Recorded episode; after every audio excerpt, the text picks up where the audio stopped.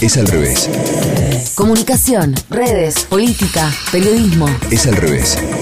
Un podcast original de Radio 10. Con Mariana Moyano.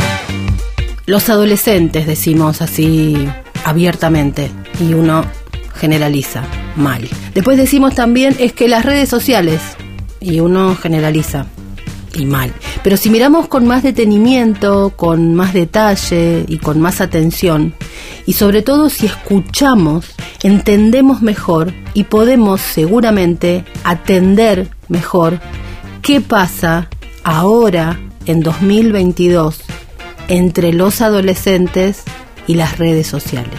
El aislamiento, la desregulación hormonal, el tener que volver a recomponer las relaciones sociales físicas, el cambio abrupto, generó en algunos países de Europa, en España está particularmente llamando la atención, lo que llaman un tsunami de internaciones de adolescentes en clínicas psiquiátricas. Muchos y muchas de estos chicos y chicas caían ahí con una desnutrición severa, en pocos meses. Primero eran cambios sutiles y no se ven en el día a día, sino luego de semanas o meses. El cuerpo de estos chicos, pero sobre todo de estas chicas, entraba en un estado de lo que han llamado hibernación. El mecanismo de defensa del cuerpo, por supuesto, era parar porque faltaba energía. Se ralentiza el metabolismo como mecanismo de defensa.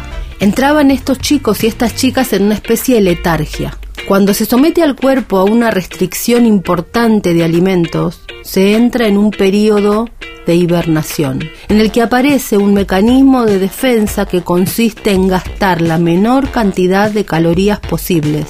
Incluso se pierde, por ejemplo, la menstruación para ahorrar todo lo que se pueda. Es lo que explican los médicos que hace el cuerpo. Los chicos empiezan a pasar hambre, empiezan con este mecanismo y se convierten en sombras, Pensemos un segundo, el aislamiento abrupto, 13, 14 años, la no comprensión de lo que pasa, nadie entendía lo que pasaba, ni adolescentes, ni adultos. Por primera vez en dos décadas empezó a haber lista de espera en centros psiquiátricos de algunos países de Europa. Los chicos y las chicas empezaban a ir a las clínicas llevados por sus padres, preocupados por supuesto, y dicen los médicos que en 15, 20 años de trabajar ahí no habían visto nada parecido. De los ingresos, casi el 50% correspondía a casos de autolesiones o de intentos de suicidio y el otro 50% con trastornos de conducta alimentaria. En este último caso, el 90% de las pacientes eran chicas. Mujeres. Una de las cosas que empezaron a observar los médicos es algo que es muy típico en la adolescencia, el deseo de compararse y hasta de replicar esos cuerpos irreales que antes se veían en revistas y ahora se encuentran en las redes sociales. Pero ¿qué pasa? La tendencia de las malas conductas alimentarias venía en el mundo reduciéndose y ahora empezó a crecer. Chicas de entre 13 y 14 años. Es decir, que se ha adelantado el debut en algún tipo de enfermedad mental, por supuesto, y vinculada a los trastornos alimenticios. Explican algunos médicos de estas clínicas donde han empezado a internarse los y las adolescentes que con el confinamiento los más frágiles han tenido dificultades para la vinculación incluso online y la vuelta presencial a la escuela fue también tan abrupta que no terminaron de encontrar su lugar. Pensemos que en un año, un año y medio, chicos de entre 13 y 14 años crecieron muchísimo para su edad mental y todo fue puertas adentro. Las más vulnerables han sido las mujeres y aparecen, empiezan a aparecer algunas preguntas acerca de qué pasa con esta ola del feminismo de las adolescentes, la revolución de las pibas. ¿Qué pasó con eso? ¿Qué pasó con estas chicas que vinieron de aquello y pasaron a esto? Chicas súper vulnerables a la opinión sobre sus cuerpos y en las redes sociales están súper expuestas. Claro, esta ola de feminismo actual no ha abordado esa exposición. En principio puede comprenderse porque el lugar de crecimiento y hasta de formación de estos grupos han sido precisamente las redes sociales.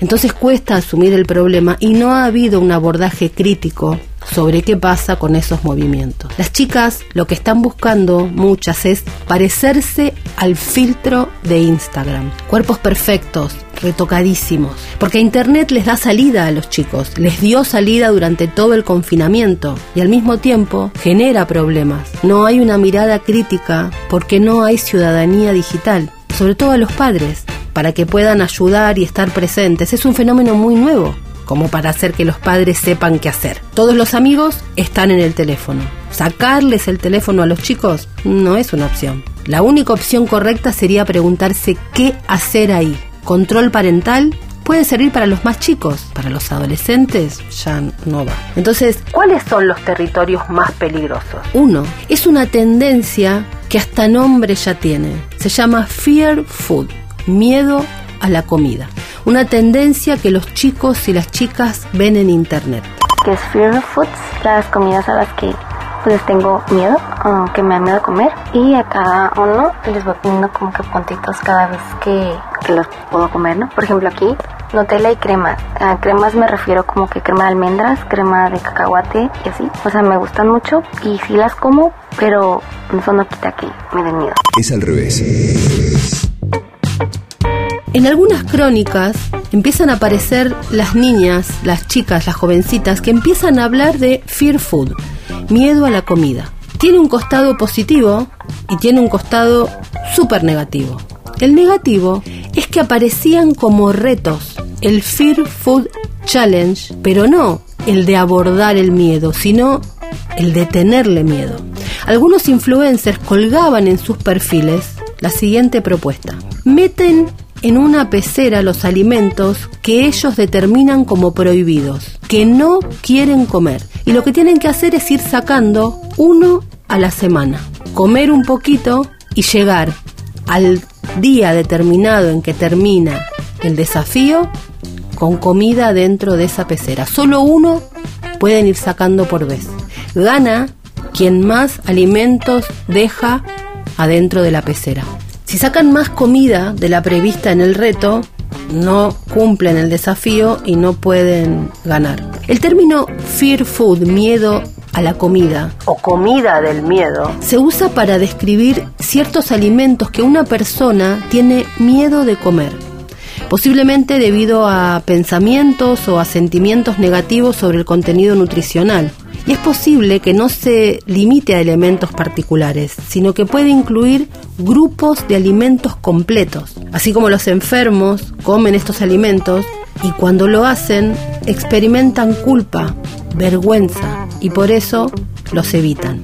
El proceso más o menos empieza eliminando el huevo, después empiezan a dejar la pasta, la banana y quedan absolutamente desterrados pasan a tener una dieta absolutamente limitada en dos o tres clases y tipos de alimentos y bajan de peso excesivamente rápido, obviamente.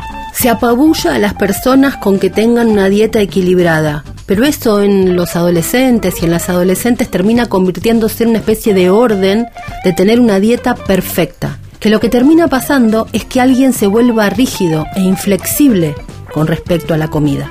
Entran en una etapa de falta de variedad en la dieta, empiezan a aislarse, la ansiedad los toma, pasan a tener pensamientos obsesivos sobre ciertos alimentos, se aíslan y se dan atracones cuando no aguantan más la presión. Sabemos que los trastornos alimenticios son biopsicosociales y tiene que ver con la autoestima dañada o con alguna cuestión biológica que lo determina previamente, sumado todo esto a los conflictos sociales que salieron a flote durante el encierro.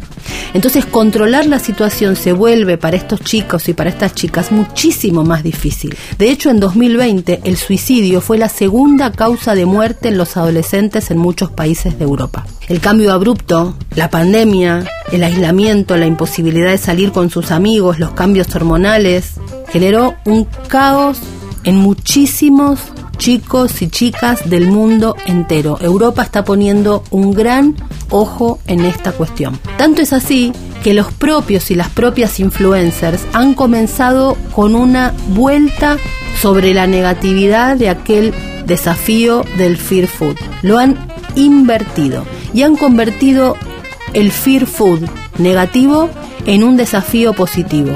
Se está trabajando en el camino inverso, empezar a comer los alimentos que les dan miedo. Escucha. Ese día subí mi primer video de esta especie de serie que documentaba mi progreso con el TCA y mi vida en general. Hablé sobre mis metas con este proyecto y sobre cómo quería realmente ganar peso, cómo quería dejar de hacer tanto ejercicio, cómo quería dejar de tenerle miedo a la comida y empezar a concentrarme en cosas más importantes. Quiero que para septiembre me sienta muchísimo más cómoda con mi cuerpo. Quiero ver si de aquí saco algo positivo, cómo voy a crecer mentalmente, no solo físicamente. Y los videos creo que me van a servir para darme cuenta si es que hay un progreso. Porque toda tu vida no debería girar en torno a lo que puedes o no comer. No deberías vivir una vida llena de listas de comida que sí está permitida porque la marcaste como limpia, real, no procesada, baja en azúcar, sin azúcar, baja en grasa, sin carbohidratos, light, fit, sana. Es al revés. Porque todos están indicando que una de las formas más rápidas de superar este miedo a los alimentos o a relacionarse con los alimentos de miedo es paso a paso empezar a verlos, a naturalizar, a normalizar su presencia y luego a comerlos. Básicamente, que la comida pierda el poder sobre los chicos. Todo esto está ocurriendo en las redes sociales, en los videos de TikTok, en los perfiles de los y las influencers. Nosotros los padres muy alejados de esa realidad. ¿Qué podemos hacer? Lo primero, entender.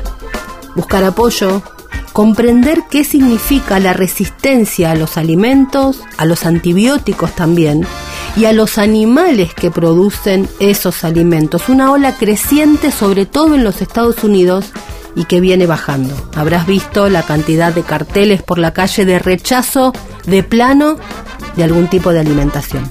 El camino de reversa de lo que nos pasó, de lo que están haciendo los adolescentes como actitud negativa, lo han encontrado los propios chicos y las chicas en Internet. Ellos mismos están desafiando aquello que les daba miedo para reinventarse también a través de la vinculación en las redes sociales. Cuando uno encuentra estas cosas, lo único, lo primero que piensa es cuánto falta el ojo adulto y la oreja adulta escuchando este tipo de problemáticas. Escuchaste Es al revés. Un podcast original de Radio 10. conducido por Mariana Moyano. Si te gustó, seguimos con la opción seguir. Coordinación y producción de contenidos. Sebastián Pedrón, Marcelo Figueroa. Fernando Candellas, Martín Castillo. locución, Delfina Cianamea. Mariana González, Gráfica Franco Gauna. edición, Jorge de Tesanos. Nos escuchamos en el próximo episodio. Es al revés.